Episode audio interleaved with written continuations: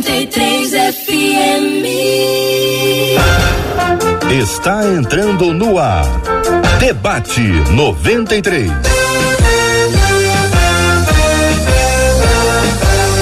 Realização 93 FM. Um oferecimento Pleno News. Notícias de verdade. Apresentação J.R. Vargas.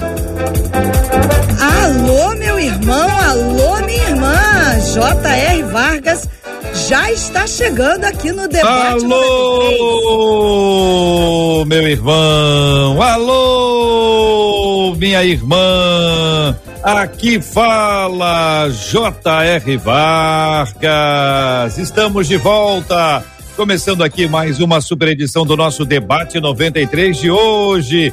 Bom dia para você, querido ouvinte que nos acompanha pelo vídeo, pelo áudio. Seja bem-vindo. Que a bênção do Senhor repouse sobre a sua vida, sobre a sua casa, sobre a sua família, sobre todos os seus, em nome de Jesus. Bom dia para ela.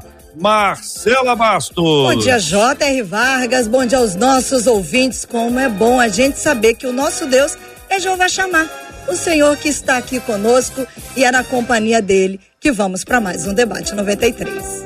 Bom dia para os nossos queridos debatedores que estão conosco no debate 93 de hoje, cada um de sua casa, do seu escritório, todos eles conectados conosco aqui na 93 FM, pastor Ailton Desidério, doutora Soliana Coelho, pastor Fábio Serafim.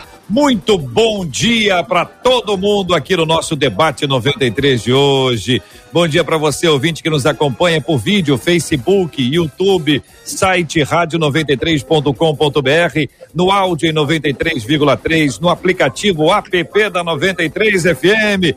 Vamos juntos, ouvintes amados da 93. E aqui vamos ao tema 01 do programa de hoje, né, minha gente? Porque afinal de contas, a situação não está fácil, o tema não é fácil, mas nós vamos enfrentá-lo com a graça e a bênção de Deus em nome de Jesus.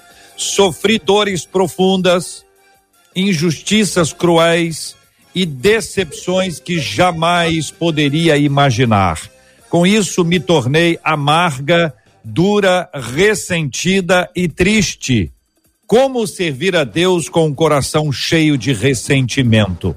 É possível passar por tudo isso com uma boa atitude e sem perder a alegria? Como conviver com o que está escondido e amargurando o nosso coração? Como colocar em prática a passagem bíblica de Hebreus 12, 15? E nós vamos ler mais adiante o texto para ajudar a lembrar o nosso ouvinte, o nosso debatedor sobre esse assunto. Amargura, dureza, ressentimento e tristeza decorrentes de dores profundas, injustiças cruéis e decepções. Doutora Soliana, muito bom dia, seja bem-vinda ao debate 93 de hoje. Queremos ouvir as suas palavras iniciais sobre essa descrição que faz a nossa ouvinte. Bom dia. Bom dia a todos, sempre uma alegria estar com os irmãos. E eu quero começar refletindo sobre tudo que o ouvinte falou, com base no versículo de Jó, capítulo 5, versículo 2, que na nova tradução da linguagem de hoje diz assim: Ficar ressentido e amargurado é loucura, é falta de juízo e pode levar à morte. A morte espiritual, a morte emocional, então, essa ouvinte e muitos outros que estão vivendo essa situação, é, com certeza estão à beira de um suicídio, digamos assim, não literal, mas de um suicídio, de um adoecimento psíquico e espiritual. Então, nós vamos debater sobre o que a Bíblia nos diz sobre isso e como podemos buscar o caminho inverso a esse que ela e muitos outros certamente estão percorrendo. Pastor Fábio Serafim, bom dia, bem-vindo ao debate 93. Queremos ouvir a sua opinião sobre esse assunto, pastor. Bom dia, JR, meus irmãos aqui da mesa, Marcela, todo mundo que está acompanhando a gente. Que bom poder estar aqui de novo. Que Deus abençoe você, sua manhã. Uh, acredito definitivamente que dores, dores profundas, né, experiências ruins, como ela descreveu, elas fazem parte da experiência da vida. Uh, e é evidente que mensurar isso é, é, fica dentro de um de um âmbito muito mais específico, mas de uma forma muito genérica, e isso é apenas uma introdução, a gente precisa compreender que essas experiências ruins, algumas delas, essa que ela descreveu aí, essas que ela descreveu, fazem parte da experiência da vida, fazem parte da experiência da vida cristã.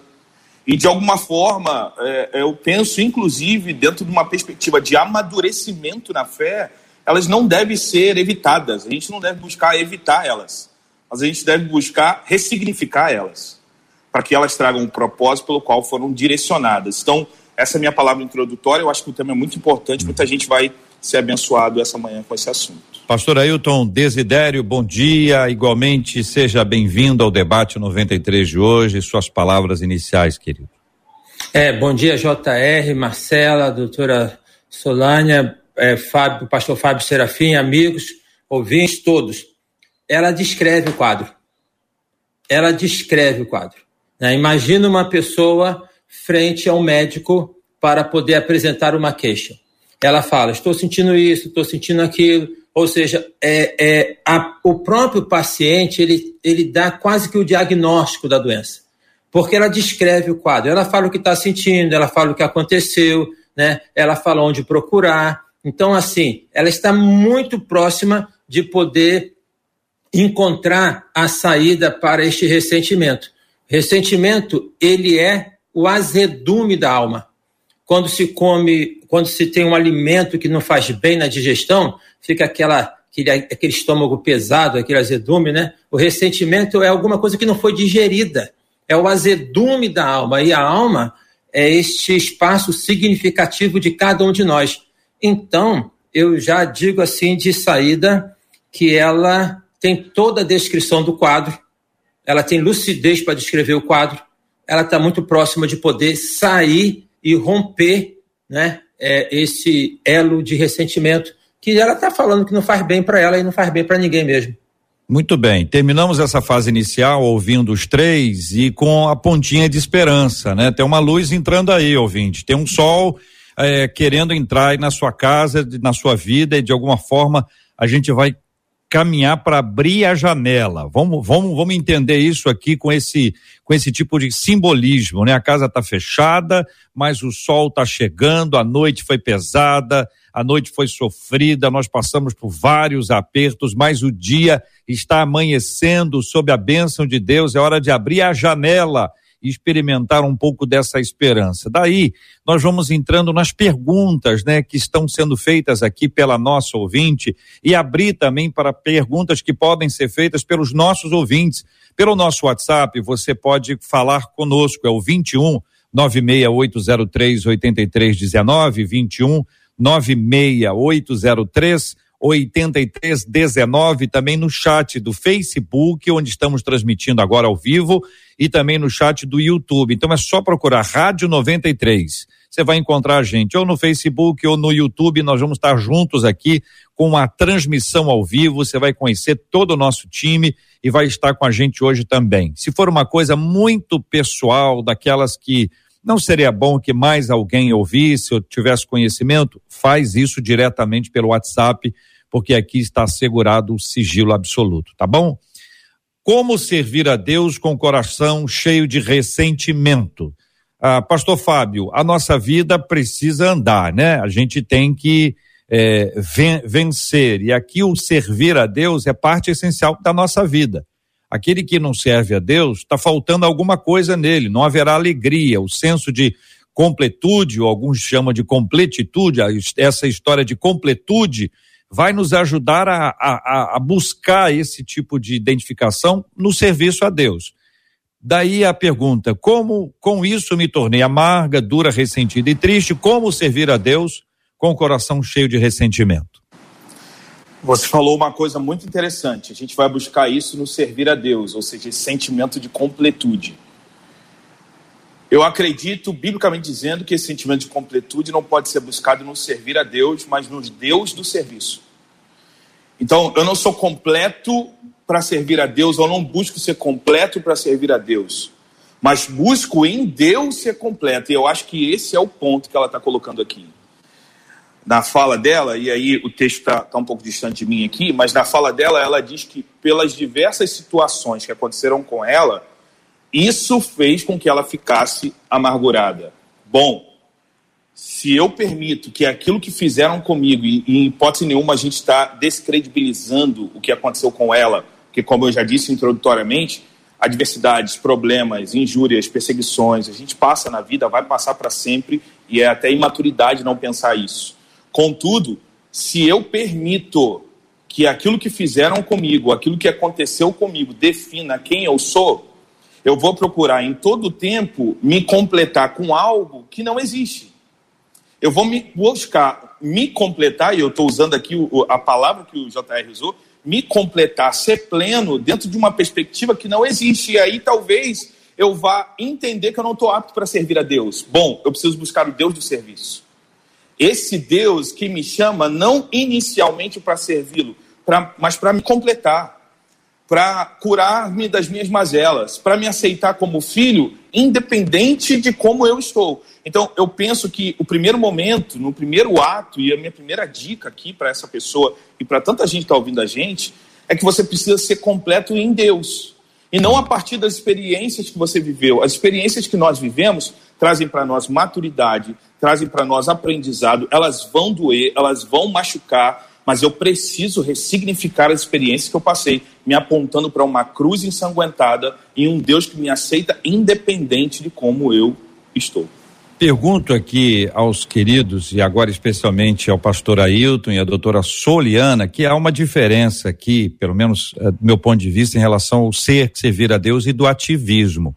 A gente acaba hoje, toda vez que fala sobre servir a Deus, associando a um ativismo. Eu estou pensando aqui no Salmo 100, servir ao Senhor com alegria. A ideia de que distantes dele, distantes do Senhor, distante da sua obra, e não apenas da sua obra, mas distante do Senhor e da sua vai faltar alguma coisa. Vai faltar alguma coisa, essa coisa da proximidade de Deus e do prazer e da alegria em estarmos servindo a Ele, que é uma coisa que só entende quem sabe. Quem não sabe não consegue assimilar o que eu estou afirmando aqui agora e faço a afirmação transformando-a em pergunta, querendo ouvir a opinião de vocês dois. A doutora pode falar. Obrigada. É, eu acredito que, assim, com o coração amargurado e ressentido, a gente não consegue, pelo menos não de forma plena como deveria, nem servir a Deus e talvez até mesmo contra uma dificuldade de se conectar totalmente com o Deus do serviço, como o pastor Fábio muito bem falou. Porque a gente está olhando muito mais para as pessoas que nos magoaram, para as pessoas que nos feriram, do que para o que Deus fez por nós. Lá em Mateus, quando Jesus diz: Vinde a mim todos os que estão cansados e sobrecarregados. Cansados é o cansaço físico mesmo, de trabalho, de circunstâncias da vida. Sobrecarregado já entra no âmbito emocional, ou seja, às vezes eu posso trabalhar o dia inteiro e eu não estou sobrecarregada e às vezes eu estou até fisicamente tranquila, mas a minha mente está pesada. Então Deus está dizendo que nós, mesmo cansados e mesmo sobrecarregados, física e emocionalmente, podemos e devemos ir a Ele da maneira que estamos. Então podemos ir a Ele amargurados, podemos ir a Ele ressentidos, mas esse versículo ele tem uma continuidade. Né? Ele diz: Tomai sobre vós o meu jugo, que é suave, o meu fado, que é leve. Então aqui, Deus ele nos faz dois convites um Jesus, um de irmos até Ele, da forma que estamos, mas de também trocarmos os nossos fardos. Então eu preciso, eu até posso e devo ir a Jesus com os meus fardos humanos, com as minhas decepções, com as minhas frustrações e sentimentos, mas eu preciso apresentar a Ele e fazer essa troca, que é o que Ele me oferece. Eu não posso ir a Ele, mas com o sentimento ali de estimação. Não, aqui ninguém mexe, aqui nem Jesus toca, isso daqui nem Deus tira, aqui não vou trabalhar. Então, acredito que, assim, nós precisamos nos permitir e abrir o nosso coração para que o Espírito Santo de Deus atue em nós, tire o que precisa ser tirado e transforme o que precisa ser mudado. Então, ah, o que que está na base, no pano de fundo do ressentimento, ou que ele suscita? Culpa. Culpa. Primeiro, por que, que esta pessoa fez isso comigo? Então eu me coloco como referência. Eu, me, eu, eu fico querendo encontrar alguma coisa em mim que eu tenha feito de errado para justificar o que ela fez e não necessariamente. Segunda coisa é o que ela coloca aí, como servir a Deus. Culpa, né? Eu não estou com condições de poder servir a Deus. E aí começa a se culpar. O que que isso acontece? O que que isso promove? Duas coisas. No âmbito é, emocional, um rebaixamento, uma diminuição de uma é, autoestima que já deve estar baixa. Então, baixa mais ainda e entra naquele ciclo da culpa. No plano espiritual, a sagacidade do inimigo, ele começa a poder aproveitar dessas situações, porque o inimigo ele não cria muitas situações, mas ele aproveita muita coisa, tá? Para poder falar, mas como é que você pode servir? E aí a pessoa já deixa de, se ela canta no coral, ela deixa de cantar, se ela está no louvor, ela deixa de louvar, porque ela fica refém do sentimento. Então, nós precisamos entender que a nossa expressão de fé, ela até promove um sentimento que é bom de adoração, de servir tudo, mas não está baseado em sentimento. A nossa posição perante Deus está baseada numa decisão. Então, nós é, louvamos e servimos a Deus em todos os momentos. E tem momentos que nós não estamos bem. Servimos a Deus assim, reconhecendo o problema, abrimos o coração para que Deus possa tratar e tirar este ressentimento. Isso já aconteceu comigo e Deus fez isso na minha vida quando eu estava cantando no coral da igreja. Foi naquele momento que eu, consciente do que eu tinha, tá? Deus entrou e lavou meu coração e ó, foi embora. Benção pura.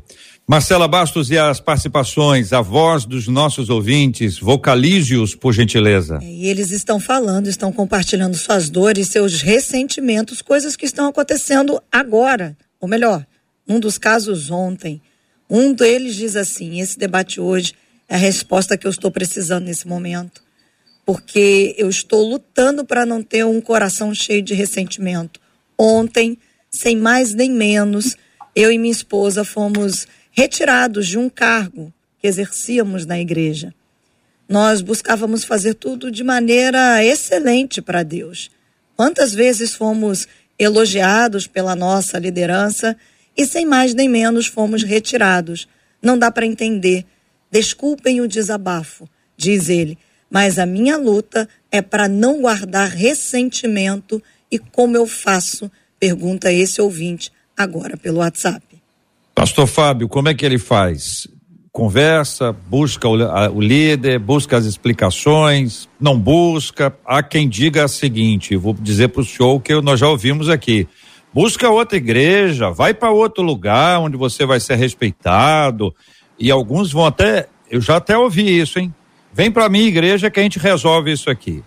A pergunta que eu faço para o senhor é qual é a qual é a orientação saudável?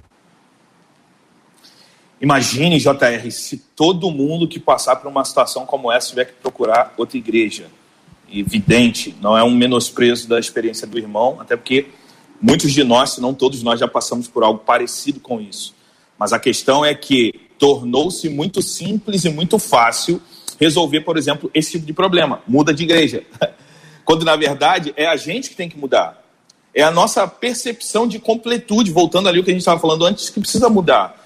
É a nossa percepção de servir a Deus, de, de quem Deus é e do que Ele espera de mim. Os, os irmãos da mesa aqui colocaram de uma forma extraordinária. É, torna-se imaturo demais aquele que pensa que servir a Deus não vai trazer no bojo do serviço problemas, situações difíceis, constrangimentos. É, eu preciso me permitir ser curado e essa experiência só Jesus pode me dar.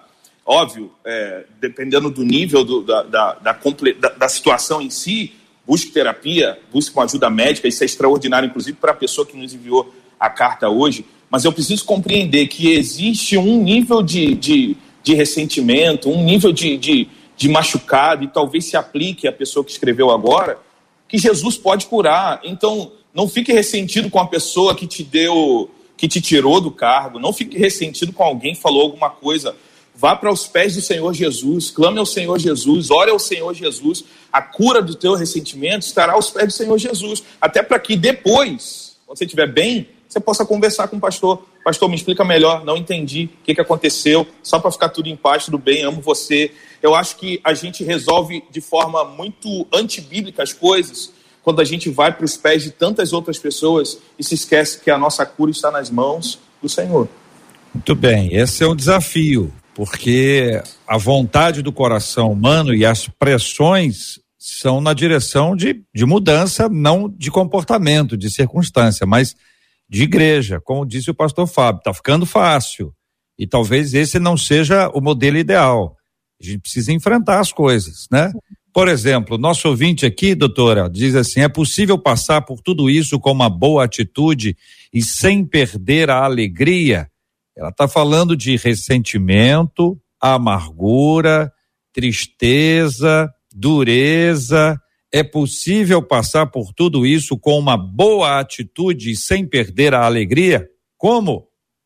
Com certeza é possível. Como o pastor Fábio também falou, todos nós passamos por problemas, frustrações e decepções da vida. Se todos nós nos tornássemos amargurados para o resto dos nossos dias por aquilo que passamos, não teria mais ninguém alegre, proativo e fazendo aquilo que precisa ser feito segundo a vontade de Deus. Então é possível.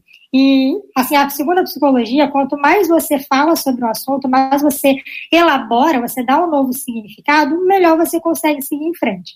Então, assim, ela também colocando uma pergunta ali abaixo, que ela é como tirar o que está escondido, como tratar o que está escondido. Primeiro é deixando de estar escondido.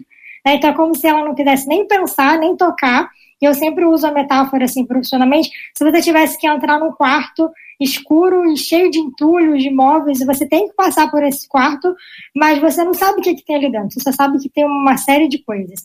Se você entrar do jeito que está ali, você vai tropeçar no móvel, você vai se machucar, você pode até cair. Qual é o primeiro passo para você passar por esse quarto? É acender a luz.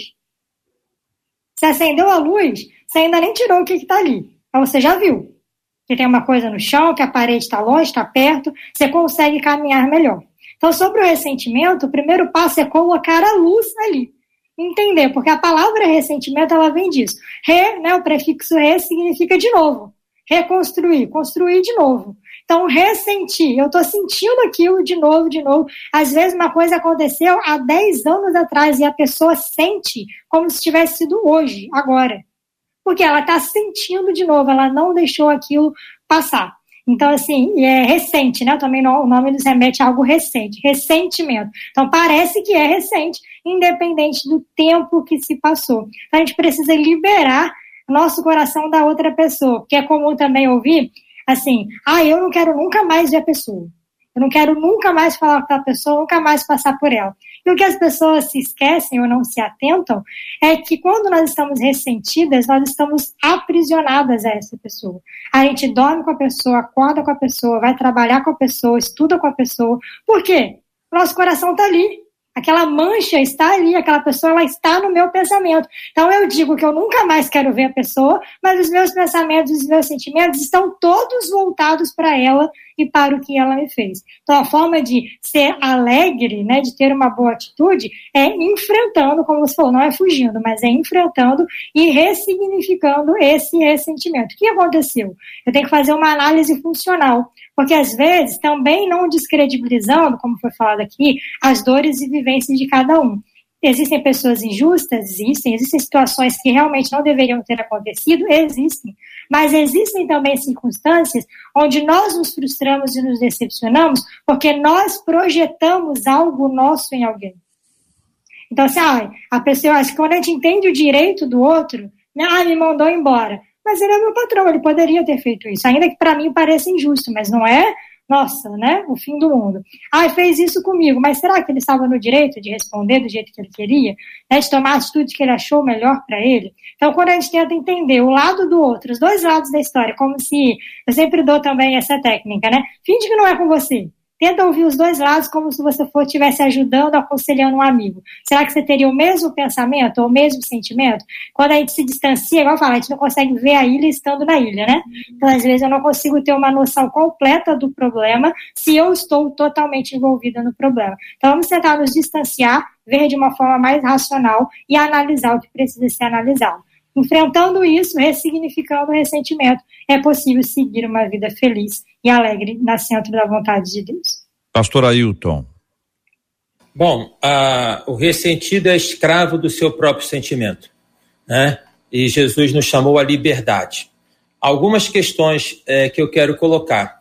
É, primeiro vem uma, vem uma semente, dá um broto, cresce uma árvore e dá fruto. Ressentimento chama culpa, né, que pode convidar à depressão. A depressão tem sido um tema que eu tenho lido muito, escrito e falado sobre isso, porque já era um número crescente e hoje ainda mais. Tá? Então, olha só o ciclo: ressentimento, a culpa, a depressão, a prostração. ok? Agora, sobre os sentimentos, uma coisa importante para nós cristãos. Vamos parar com essa mania, entendeu? De acharmos que por sermos crentes, nós não podemos sentir raiva, não podemos sentir tristeza, não podemos irar. Sabe, a gente tem uma mania, e até mesmo por vezes nós, é, líderes, pastores, por vezes passamos uma questão como se fosse um padrão de perfeição. Entendamos perfeição como sendo um telos, alguma coisa que você busca, que desenvolve. Paulo fala desenvolver a vossa salvação. O que eu quero dizer é o seguinte: admitir o sentimento e entender que é normal. Certo? A pessoa pode estar, como disse a doutora aqui, pode estar na justa razão dela de dispensar ou de não dispensar. E você, se, se ela fez por justo e você não reconheceu ou não, é direito seu ter o sentimento. O problema é quando este sentimento ele fica agasalhado. Por que, que o sentimento fica agasalhado? Porque já há entre você, já há em você ou na pessoa alguma coisa como base. Sabe o, te, o tecido áspero? Então, quando tem um tecido áspero e aquele tecido áspero passa, por exemplo, um novelo de lã, ele vai pegar um pouco daquele novelo de lã, porque já tem uma aspereza. Então, por que, que algumas pessoas vão se ressentir e outras nem tanto? Né? Não quer dizer que não vão sentir, porque todos sentimos, gente. Nós somos crentes, mas nós somos gente. Jesus entrou no templo, viu aquela bagunça, chutou lá os bancos. Como é que estava se sentindo? Jesus, quando estava para morrer, ele falou: Minha alma estava, está amargurada até a morte. Paulo fala, tem um espinho na carne. Então vamos parar com essa bobeira de nós acharmos que por sermos crentes, sentimento não deve ser colocado, vai estar sempre feliz e alegre. Não é verdade. Se você esperar estar sempre feliz e alegre para servir ao Senhor, vai servir algumas vezes e não a vida como um todo. Paulo estava na prisão e na prisão ele estava louvando ao Senhor, certo? Então você tem todo o direito de sentir. Não cria armadura de, de, de Saul, quando Davi foi lutar com Golias, Saul deu armadura para ele. Davi não conseguia se movimentar. Por vezes nós criamos armadura, ah, não pode sentir isso. Que não pode. Pode, só não deve deixar que isso crie raiz dentro de você. Aí tem duas coisas. Como fazer para não criar raiz? Primeiro, Espírito Santo é bálsamo, é óleo, é aquele que trabalha dentro da gente e elimina as impurezas. Busca Deus. Busca Deus. Segunda coisa, busca ajuda. Nós não podemos eliminar, quando se trata de sentimento, não podemos eliminar sozinhos porque eliminar sozinho é ficar ruminando. Então, busque ajuda. Concluindo, tem direito de poder sentir, sentir raiva, irai-vos, mas não pequeis, não se põe o sol sobre a vossa ira, diz a Bíblia. Não alimenta, porque se alimentar, está entrando num ciclo, num ciclo perigoso e pernicioso. Ressentimento, culpa, daqui a pouco pinta uma depressão. Essas são as circunstâncias aqui apresentadas. Eu queria chamar a sua atenção para esse assunto e dizer que você pode interagir conosco agora pela nossa página do Facebook da 93 FM. Estamos com a nossa transmissão acontecendo agora online, ao vivo, a nossa live no Facebook da 93 FM. Também estamos com a nossa transmissão no canal do YouTube da Rádio 93 FM, 93 FM Gospel. E ali você vai encontrar também o chat para interação. E eu queria lembrar você ainda que é muito importante que você curta a transmissão. E ela tem um objetivo único. Ao curtir a transmissão, a transmissão se torna relevante para o canal do YouTube ou a página do Facebook. E eles acabam, o Face e o YouTube, oferecendo a transmissão para muitas outras pessoas que não estão acompanhando a gente aqui agora. Nós temos vários irmãos que fazem isso continuamente, já chegam, já curtem. Se você não fez ainda, por favor, curta aí, porque é muito importante que você o faça e a gente vai estar agindo de forma clara e abençoadora nesse momento também aqui na 93 FM, que é a Rádio do Povo de Deus.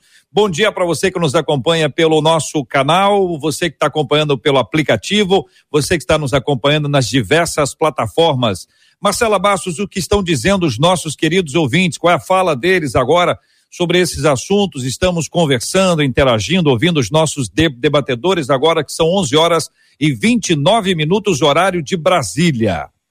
Olha, uma das nossas ouvintes disse assim: alimentar amargura é adoecer aos poucos, é a causa das enfermidades emocionais.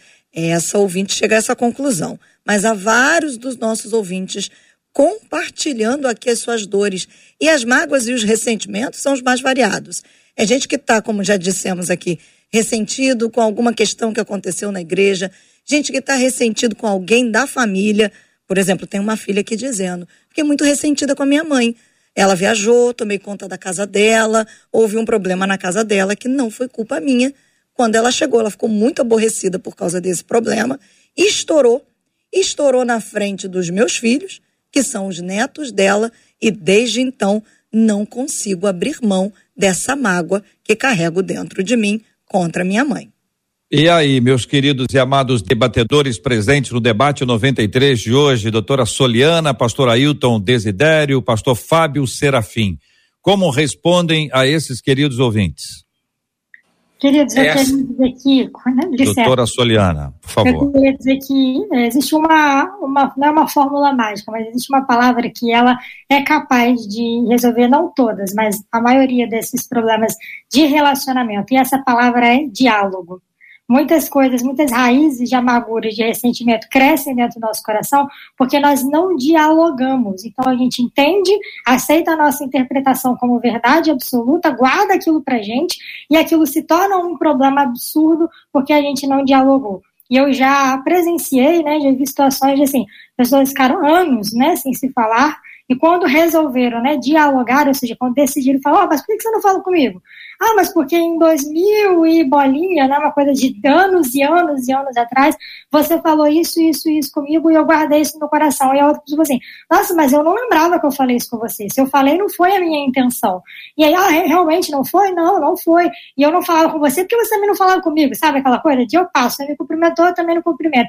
Isso vai gerando, e as pessoas envolvidas nessa situação específica perceberam o quanto que isso poderia ter sido resolvido há muito tempo atrás se uma tivesse chegado para outro e falado: olha, você falou isso, eu não gostei me magoou. E aí o outro vai ter a oportunidade de pedir perdão ou não, de se retratar ou não. Então, essa ouvinte específica, ela pode apresentar, ela tem o direito de apresentar para a mãe dela é, o que ela fez, eu cuidei da sua casa, eu fiz, e ao invés de me agradecer ou minimamente me respeitar, você colocou sobre mim uma culpa que não era minha. A mãe dela vai ter o direito de se retratar ou não. Né? Às vezes as pessoas não querem se retratar, querem continuar se achando donas da razão, mas eu sempre acho válido o diálogo, investir no diálogo, expressar para o outro o que, que o outro fez que eu não gostei, o que, que gerou em mim e como juntos podemos resolver essa situação.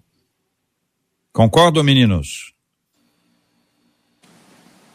Concordo. É, é, é, é, o diálogo, ele é a melhor maneira de nós podermos é, minimizar, resolver, aparar as arestas, né? Muito embora em alguns momentos são tensos mesmo.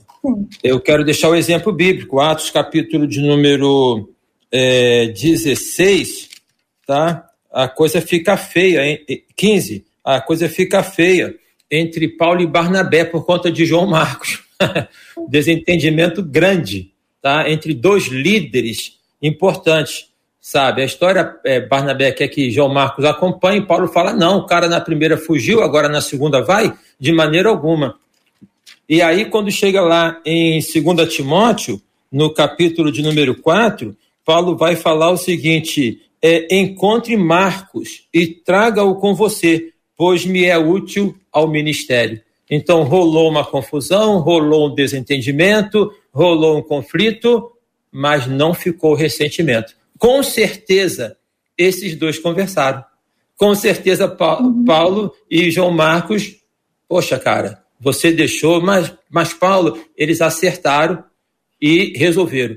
Tem um versículo que me foi dado a mim e a minha esposa Simone, agora 4 de julho, fizemos 34 anos de casamento, que foi dado pela saudosa irmã Tabita, reitora do seminário Betel. Nós fomos levar o convite de casamento para ela, e ela, aquele doce de pessoa, nos recebeu. E aí, quando nós estávamos para sair, eu falei assim: não, meus filhos, antes de vocês saírem, eu quero ler um versículo para vocês, eu quero orar com vocês. Nós éramos noivos, estávamos sonhando assim no casamento, ó, lua de mel constante, né? Aquela coisa.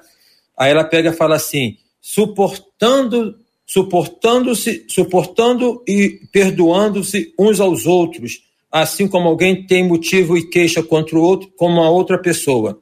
Suportem-se uns aos outros e perdoem-se mutuamente, caso alguém tenha motivo de queixa contra outra pessoa.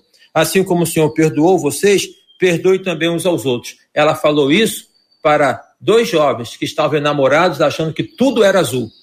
Né? Hoje a gente sabe como que isso é importante, por isso, graças a Deus, é que temos caminhado aí 34 anos e queremos caminhar mais. Enfim, exemplos bíblicos, né? Para poder falar que às vezes acontece, a mãe se aborrece com o filho, o filho se aborrece com a mãe, e quanto mais próximas forem as pessoas, por vezes mais agressivas são as palavras, porque tem uma liberdade ali. Muito bem. Pastor Fábio, é, o tempo do aborrecimento, ele não pode ser longo. Porque se ele for longo, ele corre o risco de endurecer ainda mais as pessoas, né? Como a massa vai ficando mais dura, vai ficando mais mais difícil. Algumas, em algumas ocasiões, não há chance de fala. Porque existem pe pessoas ressentidas com quem morreu. Sim. E aí você diz, ó, vai conversar, vai conversar com. Não tem como, não, não há como. Outra coisa, existem pessoas que o outro não quer conversa. O outro não quer conversa. Então, se o outro não quer, eu agora vou, vou, vou ficar preso a isso, então eu estou condenado à morte uh, no sentido emocional, né? No sentido da alegria, a morte do prazer de estar na casa de Deus, ou mesmo de ter uma vida saudável porque a outra pessoa não quer. Então, dentro desses dois aspectos, a gente precisa é, é, admitir que existem pessoas que são duras demais e que não aceitam nenhum tipo de conversa, e existem também circunstâncias muito tristes em que não há condições de conversar porque a pessoa veio a falecer. É, é, é, é são situações do, do, do cotidiano que às vezes, inclusive, pegam a gente desprevenido, né? É, você achava que dava tempo para ir conversar com seu pai, para pedir perdão ao seu pai, seu pai perde a vida no meio do caminho, sua mãe, alguém está com Covid, eis aí o quadro do mundo nesse momento. A gente vai ler daqui a pouco um versículo que é de Hebreus uh, 12, 15. Pode ler agora se quiser, tá, pastor? Posso ler? Pô, Pode, por favor, então, por favor. Era, deixa que eu queria. é, eu quero ler desde o 14. Eu acho que o 14 vai nos ajudar muito. Uhum. Eu vou ler na versão NVT. Esforcem-se para viver em paz com todos e procurem ter uma vida santa sem a qual ninguém verá o Senhor. Então o 14 vai dando uma dica para nós. Esforcem-se. A relação, a, a, a saudabilidade da relação ou a busca da relação cortada precisa ter em mim uma postura de esforço. Então, na nova vida, não cabe mais a gente aguardar que o outro venha pedir perdão para nós. Na nova vida, é, somos nós que somos comissionados pelo Cristo a ter um esforço, porque muitas vezes vai ser, não, não é um negócio simples assim. Não é um negócio que você acorda hoje e sente vontade de pedir perdão para alguém. Tem muita mágoa, tem muito ódio, às vezes, tem muito ressentimento, mas eis o que o texto está nos convidando a fazer na nova vida: esforcem-se. Então, há uma perspectiva de esforço que os santos precisam ter para reparar esse caso. Aí o 15 entra, que é o, o em questão. Cuidem uns dos outros, para que nenhum de vocês deixe de experimentar a graça de Deus. Fiquem atentos para que não brote nenhuma raiz venenosa de amargura que cause perturbação, contaminando a muitos. Se eu estiver correto, e eu creio que sim, a abordagem desse texto é uma abordagem à comunidade. Então, a gente está falando aqui da comunidade de Jesus, para os santos. E para os santos, o, o, para a igreja, para os, para, os, para os filhos de Deus, para os que servem a Deus, cuidem uns dos outros para que nenhum de vocês. É, cuidem uns dos outros para que nenhum para que nenhum de vocês deixe de experimentar a graça de Deus. Bom, o autor de Hebreus está dizendo que há um tipo de graça há um tipo de favor da parte de Deus derramada sobre nós quando a gente cuida um do outro. Quando um irmão da comunidade cuida de mim nas minhas dificuldades, e quando eu cuido de um irmão da comunidade com dificuldade, o texto está dizendo que isso é a graça de Deus. Deus demonstra seu favor e a sua graça, trazendo para nós irmãos que vão nos ajudar ao longo da caminhada. O contrário disso é a continuação. Fiquem atentos, para que não brote nenhuma raiz venenosa de amargura e que cause perturbação, contaminando a muitos. Eu acredito que existem muitos irmãos que estão contaminados, que estão machucados, que estão feridos, que não tem a ver apenas com as situações do tempo presente, não tem a ver apenas com as problemáticas da vida, mas tem a ver com a falta da compreensão do que é uma comunidade de Jesus. A comunidade de Jesus é um lugar, é um ambiente onde nós cuidamos uns dos outros. Eu não tenho que esperar o pastor vir cuidar de mim, ele, ele pode fazer isso, mas eu devo cuidar dos irmãos, e os irmãos devem cuidar de mim, e é nessa completude, nessa relação, que a graça e favor de Deus sendo derramado. Esse texto de Hebreus, doutora e pastor Ailton, que trazem vocês para nós também dentro desse texto. Exatamente. A relação com o outro, ela sempre é uma via de mão dupla. Então, depende de mim, como você falou anteriormente, até pode depender do outro e o outro pode querer ou não. Mas, né, quando também diz lá no outro texto, se possível, tenha paz com todos, outras versões dizem, no que depender de vocês. Então, o texto já está dizendo que nem sempre vai depender de mim. Às vezes o outro ele vai fazer né, a parte contrária, mas o que depender de mim, ou seja, o que tiver ao meu alcance de fazer, eu tenho que fazer em busca da paz, em busca né, do bom relacionamento com todos. Então, assim, quando não dá tempo, né, como você tinha perguntado, ah, a pessoa morreu, a pessoa não quer, eu tenho que me perdoar que o auto-perdão ele também é real e também é tão difícil quanto perdoar o outro. Então, o outro não teve a chance de me perdoar, poder gente conversar e resolver. Mas eu posso ainda assim viver daqui para frente sem o peso desse ressentimento, desde que eu me perdoe e eu me libere desse sentimento tão ruim como a amargura. Então, acredito que é isso. A palavra muito bem colocada é o esforço. Todos, todos os dias nós precisamos nos esforçarmos para sermos mais parecidos com Cristo, para termos a mente de Cristo, o coração de Cristo. Porque o perdão, irmãos, ele não é algo natural. Não é algo natural, ele é sobrenatural. Porque naturalmente eu quero me vingar. Naturalmente eu quero que o outro pague, naturalmente eu quero expressar tudo que eu estou sentindo. Mas espiritualmente, ou seja, sobrenaturalmente, eu aprendo. Não vão pagar o mal com o mal, vão pagar com o bem né, a justiça pertence a Deus, então eu vou aprender na palavra, com a presença de Deus em mim, que o perdão ele não é natural, humanamente falando, mas em Deus e através do Espírito Santo, ele é possível, não só possível, como é uma missão, uma responsabilidade que me é imputada a partir do momento que eu me intitulo como cristã. Então, então duas coisas.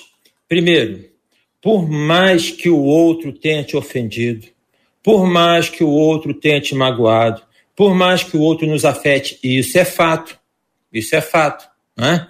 Existe até uma metáfora de um filósofo chamado Schopenhauer, que ele fala de porcos espinhos que se aproximam porque têm que ser aquecidos, mas quando se aproxima um espinho do outro, é, fere o outro e tem que encontrar uma melhor maneira de aproximação. Não tem como viver relações sem ter, é, sem ser afetado. Agora, por mais que o outro faça, com você ou comigo, eu e você somos responsáveis por aquilo que ele fez comigo ou que tentou fazer com você. Tem uma frase do Joe Maxwell que ele fala assim: não importa o que os outros tentaram fazer com você. O que importa é o que você está fazendo com aquilo que os outros tentaram fazer de você. Então, repito, o ressentimento ele encontra um, um, um lugar áspero que vai grudar, porque a pessoa vai se sentir assim, ah, fez isso comigo. Ela desenvolve até um melodrama, desenvolve até um drama, ah, coitado de mim, porque eu sou sempre assim, preterido. Então é você que tem que ver. É como diz o cântico que nós entoamos, você tem valor, o Espírito Santo move em você. Segunda coisa, o texto fala de raiz e amargura. Planta uma semente, ela cria raiz, ela brota, desenvolve o caule e dá fruto não plante ressentimento, porque ele, os frutos não são bons. Então, eu aprendi com a minha mãe que falava assim: antes que o mal apareça, corte-o pela cabeça. Fez, liquida. Biblicamente falando, irai-vos e não pequeis. Não deixe que raiz de amargura cresça, porque se a raiz de amargura crescer, ela vai contaminar você, vai contaminar o ambiente onde você está, porque ninguém vai ficar bem com você, Aí a família, como o pastor Fábio falou, vai ser a igreja. Então, elimina a raiz, porque é melhor tratar a raiz do que depois querer arrancar a árvore. É, minha gente, participações dos nossos ouvintes pela página do Face, pelo canal do YouTube, pelo nosso WhatsApp, na voz de Marcela Bastos. As histórias são muitas, gente, de gente que está ressentida agora e gente que conseguiu vencer o ressentimento e a mágoa. De gente agora, uma das nossas ouvintes diz assim: Eu sou ressentida, sim, com os meus irmãos, porque eles não querem me ajudar a cuidar da minha mãe. Minha mãe tem mais de 90 anos isso me deixa muito triste. Eles já fizeram isso quando meu pai adoeceu, agora repetem a mesma coisa com a minha mãe. Confesso para vocês que é muito difícil deixar de me ressentir. Agora, já tem gente compartilhando como venceu. Um dos nossos ouvintes disse assim: Eu tinha muita mágoa da minha mãe durante a minha adolescência, mas me converti. Todas as vezes que eu lia a palavra de Deus, eu dizia ao meu coração: Você precisa perdoar. Você precisa perdoar. Depois de meses nessa luta, consegui pedir perdão. Pouco tempo depois, mamãe partiu, mas estávamos reconciliados. Uma outra ouvinte diz assim: Quando liberei perdão para o meu irmão, já falecido, entendi o plano perfeito do Senhor Jesus para minha vida. Compartilha essa ouvinte. Esse é um processo, né, gente? É um processo. Às vezes não é tão simples assim. As coisas, as coisas que envolvem relacionamento dependem de mais de uma pessoa. Por isso que a gente está olhando para a gente, né? Como é que a gente pode vencer isso? Qual é a nossa participação? Qual é a nossa ação? Qual é o nosso, o nosso engajamento nesse modelo que aqui está? E quando se trata do nosso relacionamento com Deus, eu peço a ajuda de vocês agora. Como, como, a, a, como acontece a reconciliação com Deus? E quero explicar. Ah, embora isso não esteja no nosso texto, ele é fundamental. Se uma pessoa não estiver reconciliada com, com Deus, o próximo para ela pode ser um objeto de uso, pode ser algo descartável o próximo não é importante, não se valoriza o próximo, e o Evangelho nos ensina a amar a Deus e ao próximo. Então, considerando esse, esse, esse, essa reconciliação com Deus como base fundamental para que haja reconciliação com o próximo, como vocês nos indicam o caminho para a reconciliação com Deus? Bom, JR, é, o texto bíblico que você refere, perguntaram a Jesus qual o maior mandamento. Então, perguntaram um mandamento. Né? E Jesus deu uma resposta para de dois mandamentos. Então, ele fala assim: primeiro mandamento, amarás ao Senhor teu Deus de todo o teu coração, de todo o teu entendimento, de toda a sua alma. E o segundo mandamento, semelhante a este, é amarás ao teu próximo como a ti mesmo. Ou seja, está aí interligado Deus em mim a definição bíblica, Deus é amor. Então ele instaura amor no meu coração. Esse amor, ele vai trabalhar a minha vida, o meu mundo interior, vai, vai, não vai me tornar perfeito, não vai me tornar uma pessoa, enquanto aqui neste mundo estivermos aqui, é, que é, podem fazer tudo comigo que eu nunca vou é, é, mirar, nunca vou me aborrecer, tá? Mas aí ele vai colocar o seguinte: ama o teu próximo como a você mesmo. A pessoa que te magoou, afetou tanto, Pensa um pouquinho, primeiro, no amor de Deus para com você. Segundo, que amor você tem? O que, que você está fazendo com esse amor que Deus tem? Por que está se tornando refém do outro? Por que está refém da opinião do outro, do ressentimento do outro? Tá? É, não necessariamente você precisa do outro para poder se livrar do seu ressentimento. Precisa de você, primeiramente. Não deixar que isso aconteça. Então, tem amor no coração, gente, de Deus, que dá amor, dignidade. Você, né? é, tem valor perante Deus, não é soberba, não, não é subir de sapato alto, não. E aí, se você tem isso, você começa a olhar o outro com mais, com mais misericórdia. Até porque, se o outro te magoa, fala sério, você também magoa o outro, porque ninguém é perfeito. Doutora, pastor?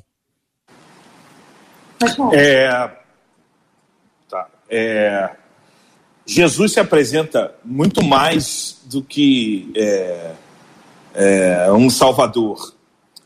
Evidente que o primeiro momento, a primeira relação que nós temos com Jesus é a relação de salvação, né? Então nos arrependemos dos nossos pecados e Ele nos pela sua graça. Isso não, nós não merecemos. Mas no segundo momento, e eu vou chamar isso de maturidade cristã, Jesus se apresenta como um modelo a ser copiado.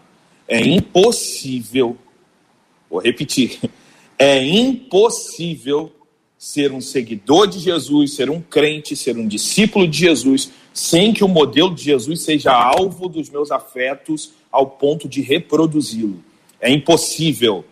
Ah, mas eu estou no amadurecimento. Ok, estamos todos. Mas é impossível viver a vida cristã sem que o modelo de Jesus esteja na mesa sendo observado e sendo copiado. Então, o nosso trabalho, uma vez que adentramos a nova vida, é copiar o modelo de Jesus. E isso vai gerar que a gente pegue o nosso modelo, o nosso jeito de viver relações e esmague eles. Isso não é fácil, gente. Isso não é simples.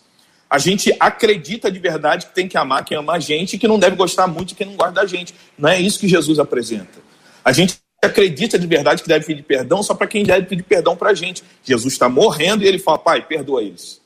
Então, se esse modelo não nos leva a uma postura, e o pastor Ailton colocou em algum momento quanto ao fato de uma decisão, se esse modelo de Jesus não nos leva a uma postura decididamente de copiá-lo, é a base da relação que está completamente equivocada. Então, eu não vou amar alguém porque esse alguém me ama, e não vou perdoar alguém porque esse alguém me perdoa. Eu vou amar alguém porque estou cheio do amor de Deus para amar.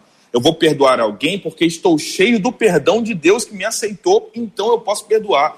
Essa é a máxima que está colocada na mesa. Vai doer, pastor. Seja bem-vindo à fila daqueles que estão sofrendo aí alguns anos. Mas esse é o chamado de Jesus.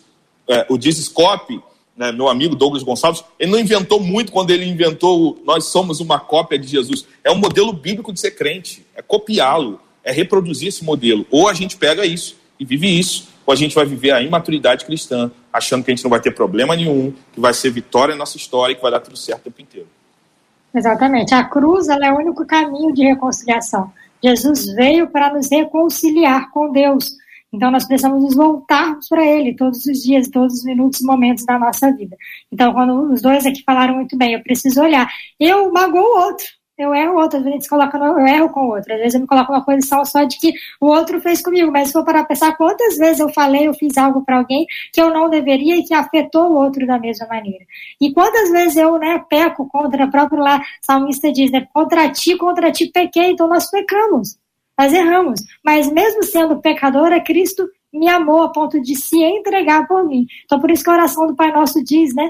Como nós perdoamos os nossos devedores. Então, nossa, como é que eu posso pedir a Deus que perdoe os meus erros e as minhas faltas se eu não consigo perdoar o meu irmão que está aqui do meu lado? Então, às vezes, é muito mais sério do que a gente imagina, do que a gente tenta entender esse assunto do perdão. Mas ele é uma ordenança e ele é um modelo, como foi falado aqui, de Jesus, e a decisão de seguir ou não é minha. Então, perdoar dói, mas guardar o ressentimento e destruir a minha vida também dói. Então, tem momentos da vida que a gente precisa escolher qual dor a gente quer enfrentar e passar. É, eu acrescentaria de forma ousada aqui, pedindo desculpas, mas que o perdão, ainda que doa, ele dá esperança. Sim. Não perdoar dói e dá desespero. Exatamente. Então, é melhor. Não é a dor que vai te trazer resultado, né? Não é? Vamos... Que seja uma dor produtiva. É aquela imagem, a luz está entrando dentro de casa. A luz chegou, o sol raiou. Vamos experimentar a bênção da gloriosa presença de Deus com a gente. Muito obrigado, queridos e amados e preciosos ouvintes conosco no programa de hoje. É, e uma das nossas ouvintes encerra com ela dizendo aqui: é preciso que a gente faça uma escolha consciente, aceitar passar pelo processo de cura. Dói muito ter que perdoar e se perdoar, superar o orgulho ferido e muitas vezes perdoar a quem nem nos pediu perdão. Mas ela encerra dizendo: o Espírito Santo é muito bom em reconciliação, diz essa ouvinte, a Eliane Queiroz, aqui no Facebook. Doutora Soliana, pelo WhatsApp, uma das nossas ouvintes disse assim: ouvir o debate hoje foi um alento. Eu estava muito triste por causa de um desentendimento pelo qual passei ontem, mas ouvir o que foi ministrado através dos debatedores foi um bálsamo para minha vida. Muito obrigada, viu, doutora Soliana? Amém. Glória a Deus por esse espaço. Eu só queria concluir dizendo que as emoções elas são como ondas. Algumas são como tsunami, outras são marolinhas, mas todas elas vêm e vão. Então o sentimento ele precisa ir, ele precisa passar. Se ele fica numa represa, ele vira um ressentimento. Mas nós não somos as ondas, nós somos o barco. E um barco ele vai se balançar com as ondas dependendo da sua estrutura. Um barco de pescador vai sentir muito mais impacto do que um cruzeiro, por exemplo. Então, eu não tenho o poder de mudar as circunstâncias das ondas, o quanto elas vão atingir. Mas eu tenho o poder de construir e fortalecer o meu barco, para que não seja tão afetado assim. Então, que a gente convide Jesus para ser o construtor do nosso barco, o comandante do nosso barco, porque as ondas vão continuar indo e vindo, mas com Jesus ao nosso lado, a gente consegue passar por elas sem sermos abalados. Muito obrigada, Deus abençoe. Amém. Pastor Fábio, a Eunice aqui no YouTube disse assim: esse era um debate que nós estávamos precisando. Todos deveriam assistir. Nossa geração está muito ferida, muito amargurada, mas louvamos a Deus pela vida dos debatedores. Obrigada, viu, Pastor Fábio?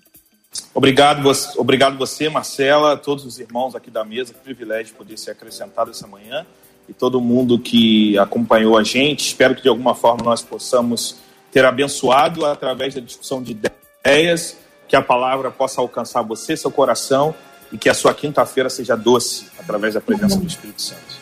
Amém. Pastor Ailton, a Magnólia Azevedo disse assim: que debate lindo esse, quanta instrução vinda do alto. Muito bom parar as minhas tarefas diárias para esse momento. Estou crescendo com esse debate. Que Deus abençoe cada debatedor. Obrigada, viu, pastor Ailton? Que Deus abençoe o senhor, assim como Amém. disse a Magnólia. Amém. Marcela, muito obrigado pelo convite. JR, Deus te abençoe. Tá bom poder estar aqui com vocês, com os amigos aqui debatedores. Um abração para toda a primeira Igreja Batista Lins, que é a igreja que eu tenho o prazer de poder pastorear, todos os meus queridos e amados irmãos. Uma mensagem. Este é o dia que nos deu o Senhor. Alegremos-nos e regozijemos-nos nele. Fala sério, por que estragar esse dia com a comida que sobrou estragada de ontem? Vamos viver hoje, gente. Deus abençoe. Aí, glória a Deus. E JR, eu sei que você vai orar e eu queria trazer aqui, eu digo que cada debate é um debate, né? Há dias que a gente vai lendo, a gente vai vendo e a gente vai sofrendo, vai sentindo a dor junto com os nossos ouvintes. Uma delas, é, enquanto era falado aqui, ela dizia assim, gente, olha, o que eu tenho não é mais raiz de amargura. O que eu tenho é uma árvore de amargura. Eu tento, mas não consigo. Sei que estou morrendo aos poucos. Eu queria que a gente incluísse essa ouvinte, assim, com tantos outros, mas essa em específico, JR, porque ela está clamando a Deus por socorro e ela está nos acompanhando. Você, querido ouvinte, e todos demais, mas você especificamente, como a Marcela nos indica aqui, você já identificou o que está acontecendo. Você já sabe quem é que resolve. Você sabe que a água é fundamental para que a raiz seja saudável e, consequentemente, a árvore também, e depois disso vem os frutos. Essa água, essa água viva que é Jesus na nossa vida, nos traz essa ideia. Você deve já ter lido o Salmo 42. Como a corça suspira pela água, assim a minha alma suspira pela presença de Deus, suspira pelo Senhor. Talvez você saiba que a corça precisa da água para se hidratar, que a corça precisa da água para se esconder dentro d'água, e aí ela se esconde dos seus predadores, e ainda quem diga que quando a corça está sedenta, ela exala um cheiro, e esse cheiro atrai os predadores, então é um problema grave, por isso ela precisa tanto da água. A gente também precisa dessa água, a gente também precisa de Deus, porque se o Senhor não estiver com a, com a gente, a pessoa que você conhece, que é mais flexível, mais sensível a Deus, ela se endurecerá. Nós somos é, movidos a um lugar diferente por causa da sede que nós temos de Deus, que Ele mesmo colocou essa sede em nós, e Ele vem para saciar a nossa sede e para nos ajudar a viver. Nós vamos orar por você.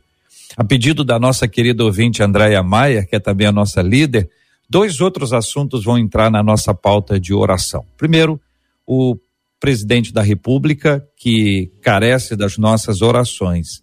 A gente está vivendo um tempo tão esquisito ultimamente que quando alguém diz assim, vamos orar pela saúde do presidente, porque está aí com esse é, processo de operar, de não vai operar, de cuidar, de não vai cuidar, todas essas, essas coisas que estão aí, como se isso fosse uma questão de partidarismo político. Isso está ficando estranho.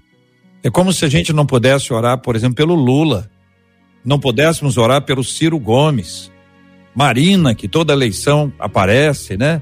A gente tem que aprender a orar pelas pessoas sem dar a entender que está favorável ou que está contrário. Um outro assunto que ela também me encaminhou, que hoje é Dia Internacional do Homem. E este é um tema que deve ser pauta também da nossa oração. O despertamento da masculinidade bíblica. Dos homens que não são machistas, que não querem impor sobre as mulheres um peso que a Bíblia nunca deu que não desprezam as mulheres e nem pisam sobre elas como se elas fossem um capacho. Nós precisamos trazer essa masculinidade bíblica, dessa que a Bíblia nos conta, nos ensina e nos fala. Vamos orar pela saúde do presidente Jair Bolsonaro. Vamos orar pela masculinidade, hoje dia internacional do homem. Vamos orar por essa ouvinte, por todos os nossos ouvintes, pelo assunto que está na pauta de hoje aqui, também pela cura dos enfermos e pelo consolo aos corações enlutados. Como hoje é dia do homem, vou pedir uma menina para orar. Doutora Soliana, por gentileza, ore conosco por estes e outros motivos. Oremos. Senhor meu Deus, nós te somos gratos por mais um dia de vida e de saúde que o Senhor nos concede e por mais uma oportunidade estarmos juntos como irmãos, como família em Ti, aprendendo mais da Tua palavra e propagando o Seu Evangelho através dessa rádio que tem sido uma flecha nas Tuas mãos, ó Pai.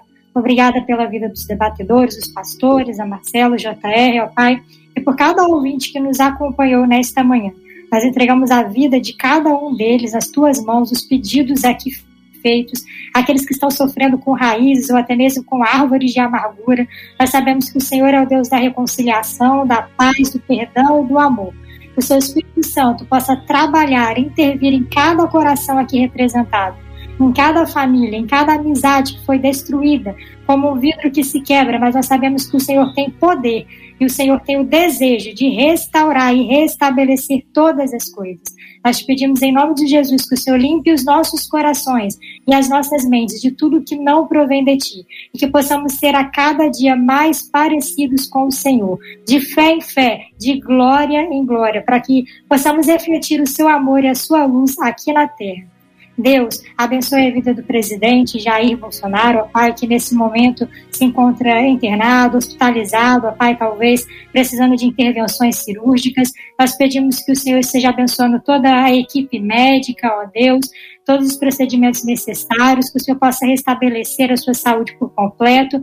Nós estamos cumprindo, ó Pai, nosso papel como cristãos, porque a Sua palavra nos ensina a orarmos pelas autoridades. Ele é a nossa autoridade máxima, ó Pai, aqui no Brasil. Por isso, nós entregamos a Sua vida, a Sua família, nas Tuas mãos. Que o Senhor cumpra a Sua vontade na vida do nosso presidente e que a nossa nação cresça, ó Pai, segundo, ó Pai, o Seu querer, em nome de Jesus, ó Deus. Te entregamos a vida de todos os homens hoje em que celebramos o Dia Internacional do Homem, a vida dos homens aqui presentes, pastores, o J.R. Vargas, ó Deus, obrigada pela instrumentalidade do Senhor na vida deles. Te pedimos que o Senhor continue a levantar homens valorosos, servos teus, ó Pai, para fazerem a diferença na nossa nação.